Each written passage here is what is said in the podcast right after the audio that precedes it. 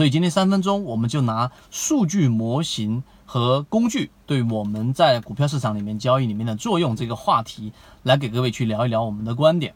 首先，第一个，我们任何人以前都在给各位去讲过一本书，叫做卡尼曼的《思考快与慢》，他自己本身呢就有过这样的一个理论，告诉给我们市场当中也好，或者人的行为也好，因为他是唯一一位啊，第一位这一个。获得诺贝尔经济学奖的一个心理学家，他开创了行为经济学。他告诉给我们：第一，人的直觉判断大部分时候都是不可靠的，都是不靠谱的。这是第一个。第二个，但是直觉呢，就像是我们说打台球，我们台球的每一个动作，它的每一个路线都需要大量的运算，但台球选手却可以通过直觉来把它给打进。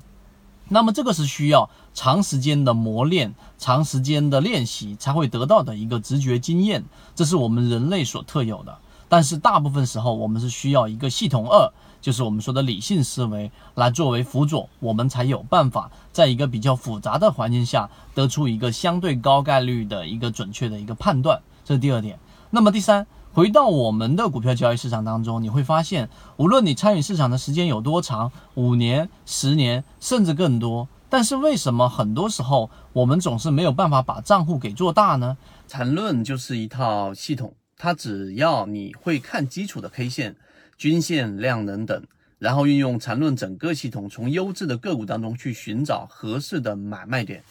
圈子有完整的系统专栏、视频、图文讲解，一步关注老莫财经公众平台，进一步系统学习。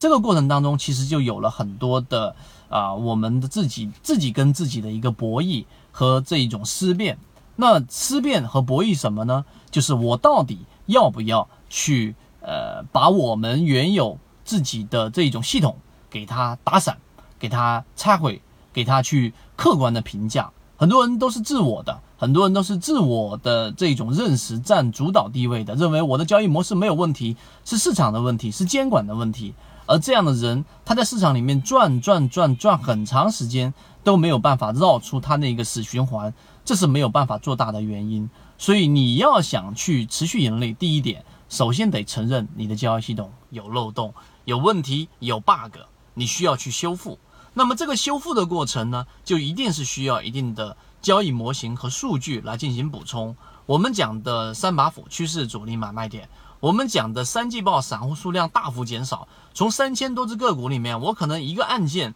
我就能筛选成为可能几十只个股，那这个是我的筛选方案。然后从这几十只个股当中，我又可以把它从有资金的和没资金的再一划分，最终出来可能就是二十只。三十只个股，然后我再手动的筛选十几只，然后我再通过我的系统一经验来筛选，最终出来就是我真正能操作的那么几只个股了。所以，对于数据模型、对于工具、对于我们讲的盈利模型的这种框架，我们认为对于交易系统的这种成熟是非常非常有必要的。作为我们这三分钟的视频讲解，我想做一个这一个收尾，就是大家一定要去明白，有时候。你猜到，你看到牛股和你本身做到牛股是有非常非常大的距离的，而这个距离的拉近，最终就是通过刚才我们所说的交易系统、数据模型来完成。这个是我们最终的观点。希望今天我们三分钟的视频对你来说有所帮助。